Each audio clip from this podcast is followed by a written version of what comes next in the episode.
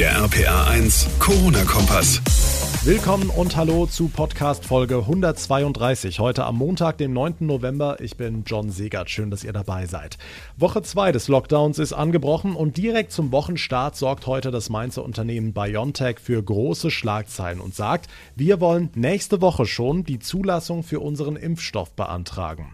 Ja, was heißt das jetzt für uns in der Pandemie? Ab wann kann man sich impfen lassen? Wer bekommt das Mittel zuerst? Und vor allem, muss ich mir die Spritze geben lassen? All das beantworten wir ausführlich in dieser Ausgabe. Außerdem großes Thema, die Schulen im Lockdown. Die Lage bleibt in Rheinland-Pfalz und vielen anderen Bundesländern angespannt. Viele Klassen oder ganze Jahrgänge sind in Quarantäne. Die Lehrer pochen deshalb auf die Rückkehr zum Homeschooling. Die Eltern dagegen, die sind wenig begeistert. Warum? Darüber spreche ich mit dem Landeselternbeirat Rheinland-Pfalz und weil die Restaurants gerade jetzt zu St. Martin schließen müssen, bleiben etliche Geflügelzüchter auf tausenden Gänsen sitzen, die eigentlich für Festessen geschlachtet werden sollten. Was das jetzt für sie bedeutet, wir haben mit einem Züchter gesprochen. Dazu gleich mehr nach den wichtigsten Meldungen des heutigen Tages. Eine Woche Lockdown ist rum, wir starten in Woche 2 und mit ein bisschen Glück wirken sich die strikten Maßnahmen schon Ende dieser Woche positiv auf die Infektionszahlen aus. Warten wir's ab. Langfristig wird es aber in Deutschland wohl nur Lockerungen geben, wenn ein Großteil der Bevölkerung immun gegen das Coronavirus, sprich geimpft ist. Das könnte vielleicht schon bald losgehen. Susi Kimmel aus den RPA1 Nachrichten. Heute hat das Mainzer Unternehmen BioNTech vielversprechende Details zu einem Impfstoff bekannt gegeben. Ja, genau. BioNTech hat mit seinem Impfstoffkandidaten große Fortschritte gemacht und will wahrscheinlich schon in der kommenden Woche die Zulassung in den USA beantragen. Parallel sollen mittel- und langfristige Folgen der Impfung weiter beobachtet werden, sagte BioNTech-Gründer Ugo Schahin im Interview mit der Allgemeinen Zeitung. Das heißt, wenn ein Impfstoff dann verfügbar gemacht wird, bedeutet nicht, dass wir, dass die Untersuchungen aufhören. Wir werden zum Beispiel die Probanden zwei Jahre lang weiterverfolgen und werden alles dokumentieren. Und falls sich dann in der weiteren Dokumentation unerwartet dann doch Nebenwirkungen darstellen sollten, wird das auch weiter kommuniziert werden. Der BioNTech-Impfstoff biete einen über 90-prozentigen Schutz vor einer Covid-19-Ansteckung, heißt es. Sehr ermutigende Nachrichten, sagte heute auch Bundesgesundheitsminister Spahn. Wenn es sich dann so bewahrheiten sollte, und dafür sind Studien jetzt ja da und auch der Zeitablauf, dann wäre das ein gutes Signal, weil es zeigte, dass dieser Impfstoff einen Unterschied macht. Und ich darf schon hinzufügen, als deutscher Bundesgesundheitsminister, es freut mich natürlich sehr, dass es ein deutsches Unternehmen ist. BioNTech rechnet damit, noch in diesem Jahr weltweit bis zu 50 Millionen Impfdosen bereitstellen zu können. Im kommenden Jahr kalkuliert das Unternehmen mit bis zu 1,3 Milliarden Dosen. Hm, eine wichtige Frage in dem Zusammenhang ist ja, wenn der Impfstoff mal da ist, wer bekommt ihn dann zuerst? Dazu hat heute eine Arbeitsgruppe aus führenden Wissenschaftlern Empfehlungen ausgesprochen. Ja, und demnach sollen nach der Zulassung eines Corona-Impfstoffs in Deutschland zuerst ältere, Menschen mit Vorerkrankungen sowie Beschäftigte in Krankenhäusern und Pflegeheimen geimpft werden. Außerdem Mitarbeiter von Gesundheitsämtern, Polizisten, Feuerwehrleute, Lehrer und Erzieher, eben all diejenigen, die wichtige Funktionen haben, sodass das öffentliche Leben nicht lahmgelegt wird, wenn sie ausfallen. Klar ist schon jetzt, dass nicht alle gleichzeitig geimpft werden können. Deshalb haben der Deutsche Ethikrat, die Nationale Wissenschaftsakademie Leopoldina und die Ständige Impfkommission heute ihre Empfehlungen vorgelegt. Entscheiden wird die Priorisierung am Ende die Politik. Hm, es heißt ja, dass zwei Drittel der Bevölkerung immun gegen das Virus sein müssen, damit die Maßnahmen gelockert werden können. Was, wenn es dann nicht genug Freiwillige gibt? Kommt dann vielleicht doch eine Impfpflicht? Nein, also die Impfung soll nach wie vor freiwillig sein. Das hat auch die Vorsitzende des Ethikrats Alena Beugs heute nochmal betont. Impfungen setzen eine aufgeklärte freiwillige Zustimmung voraus.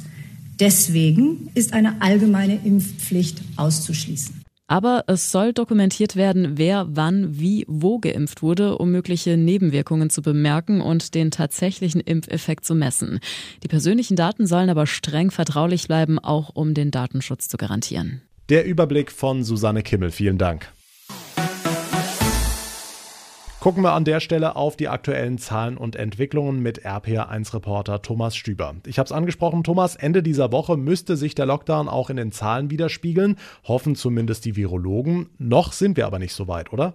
Naja, die Welle wird flacher, das kann man tatsächlich schon jetzt sagen. Stand heute Morgen meldet das Robert Koch Institut 13.360 Neuinfektionen. Wie immer, montags ist der Wert sehr niedrig. Deshalb schauen wir uns den Wochenvergleich an. Montag vor einer Woche waren es 12.100 Fälle, also der Anstieg ist nicht mehr so stark. Die Experten hoffen, dass wir dann im Laufe dieser Woche die Kurve kriegen und die Zahlen dann allmählich wieder sinken. Hm, jetzt denken ja viele, nur die Älteren oder die Menschen mit Vorerkrankungen sind von Corona stark betroffen. Aber der Gesundheitsminister hat sich jetzt dazu nochmal geäußert. Jens Spahn hat klargestellt, bis zu 40 Prozent der deutschen Bevölkerung sind Risikopatienten. Genau, das liegt unter anderem an unserer Altersstruktur. Die Deutschen sind im Schnitt eben sehr alt. Nach Japan das zweitälteste Land der Welt, so Spahn im Livestream der Bildzeitung. Und wir sind eben auch ein Wohlstandsland mit Zivilisationskrankheiten, Diabetes, Bluthochdruck, Übergewichtigkeit, alles Risikofaktoren. Und damit gehören per Definition 30 bis 40 Prozent der Deutschen zu einer Risikogruppe. Spahn will damit vermutlich denjenigen so ein bisschen den Wind aus den Segeln nehmen, die glauben, man könnte das Virus einfach durch durchlaufen lassen und sich nur darauf konzentrieren, die Risikogruppen zu schützen. Der Überblick von Thomas Stüber, vielen Dank. An den Schulen in Rheinland-Pfalz läuft alles mehr oder weniger normal weiter. Aber genau das bereitet vielen Lehrern und Eltern zunehmend Sorgen. RPA1-Infochef Jens Baumgart, die Lage ist wirklich angespannt. Ja, aktuell sind äh, sechs Schulen in Rheinland-Pfalz ganz geschlossen, also für den Präsenzunterricht geschlossen. Diese Schulen haben auf Fernunterricht umgestellt, soweit das eben möglich ist. Und in 157 weiteren Schulen in Rheinland-Pfalz sind im Moment ganze Klassen oder sogar ganze Jahrgänge in Quarantäne. Mal zum Vergleich, ähm, Ende der Herbstferien, das sind gerade mal zwei, drei Wochen her, da waren nur insgesamt vier Schulen betroffen.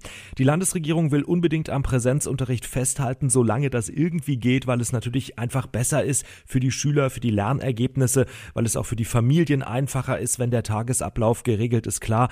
Aber äh, vor allem die Lehrerverbände sagen, eigentlich geht es so nicht weiter. Okay, wie viele Schüler und wie viele Lehrer in Rheinland-Pfalz sind denn nachweislich infiziert? Wir haben ja insgesamt etwa eine halbe Million Schüler in Rheinland-Pfalz. Davon sind aktuell nachweislich 766 infiziert plus 116 Lehrer. Ob die sich jetzt wirklich äh, alle oder mehrheitlich in der Schule angesteckt haben oder doch eher zu Hause oder bei Freunden, das ist natürlich eine andere Frage. Die werden wir auch im Einzelfall vermutlich gar nicht klären können. Danke, Jens Baumgart. Angesichts dieser Zahlen sagen die Lehrerverbände, wir müssen zurück zum Homeschooling, also sprich Klassen teilen und dann wöchentlich zwischen Schule und zu Hause wechseln. Die Eltern sind davon allerdings wenig begeistert. Rainer Schladweiler, Sprecher des Landeselternbeirats in Rheinland-Pfalz. Herr Schladweiler, warum? Mir wäre eine andere Lösung viel lieber. Wir benachteiligen immer einen Teil der Kinder. Und für uns wäre wichtig zum Beispiel dafür zu sorgen, dass der Virus im Klassenraum bekämpft wird durch Lüftungsanlagen und durch Plexiglasscheiben zwischen den einzelnen Schülern als Schutz, dann hätten wir den Bereich schon mal gesichert. Hm, Luftreiniger soll es ja geben, aber nur ergänzend, sagt das Bildungsministerium. Können die Dinger wirklich so viel bringen? Dazu bräuchte man eigentlich Studien, die haben wir aber nicht. Weder in die eine noch in die andere Richtung. Und bis dato galt ja immer der Spruch, die Schulen und die Kindergärten sind ja kein Infektionsherd, was ich natürlich äh, nie geglaubt habe. Aber letztendlich sagen die Experten das. Und wenn wir jetzt diese technischen Errungenschaften dazu zählen, dann könnten wir auf jeden Fall auf die Masken verzichten, weil das ist ja das, was die Lehrer eigentlich auch nicht wollen und die Kinder am meisten auch nicht. Okay, und wenn das nichts bringt, dann doch Wechselunterricht? Ja, in einer Übergangsphase wäre natürlich dann die Teilung der Klassen auch eine Lösung noch. Aber das kann nicht ein halbes Jahr dauern. Und wer sagt uns, dass der Virus am 30. November vorbei sein wird? Oder es besser wird? Kein Mensch. So ist es. Landeselternsprecher Rainer Schladweiler, vielen Dank für das Gespräch. Also, die Lehrerverbände fordern kleinere Klassen durch Wechselunterricht. Die Eltern wünschen sich mehr Lüftungsgeräte und Plexiglasscheiben. Es ist ein absoluter Klassiker in der Herbstküche, Martinsgans mit Rotkohl und Klößen. In normalen Jahren muss man lange vorbestellen, um in den Genuss zu kommen. Durch den Corona-Lockdown ist jetzt aber alles anders. Die Gastronomie ist zu und ein Geflügelzüchter aus Seibersbach im Sohnwald droht auf hunderten Gänsen sitzen zu bleiben. RPA1-Reporterin Maike Korn. An die 700 Freilandgänse watscheln aktuell noch über die riesige Weide von Daniel Elsner. Und so fies wie es klingt, eigentlich sollen sie in den nächsten Tagen in den Ofen.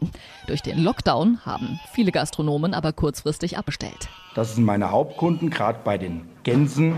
Aber jetzt, dass die Restaurants und Hotels ganz zu sind, vor diesem Problem äh, haben wir jetzt noch nicht gestanden. Dazu muss man wissen, dass Elsner seine Gänse nicht viel älter werden lassen kann. Die Uhr tickt zum einen, weil die Weide bald vollends abgegrast sein wird. Und dann lässt auch, sagen wir mal, wenn man die dann nur zufüttert, dann nimmt auch die Qualität der Gänse ab. Und deshalb nicht nächstes Jahr Januar, Februar, März, sondern jetzt vor Weihnachten müssen die weg. Das soll ja eine junge, frische, leckere Gans sein, ja. Das Schicksal der Gänse ist also so oder so besiegelt. Und weil die Gastronomen als Abnehmer wegfallen, schnürt Elsner mit befreundeten Köchen Gans-to-go-Pakete. Mit dieser sous gegarten Gans, das ist eigentlich das Beste, weil so ist sie fix und fertig, muss nur mal kurz in den Ofen rein, muss nur noch knusprig gebraten werden, ja.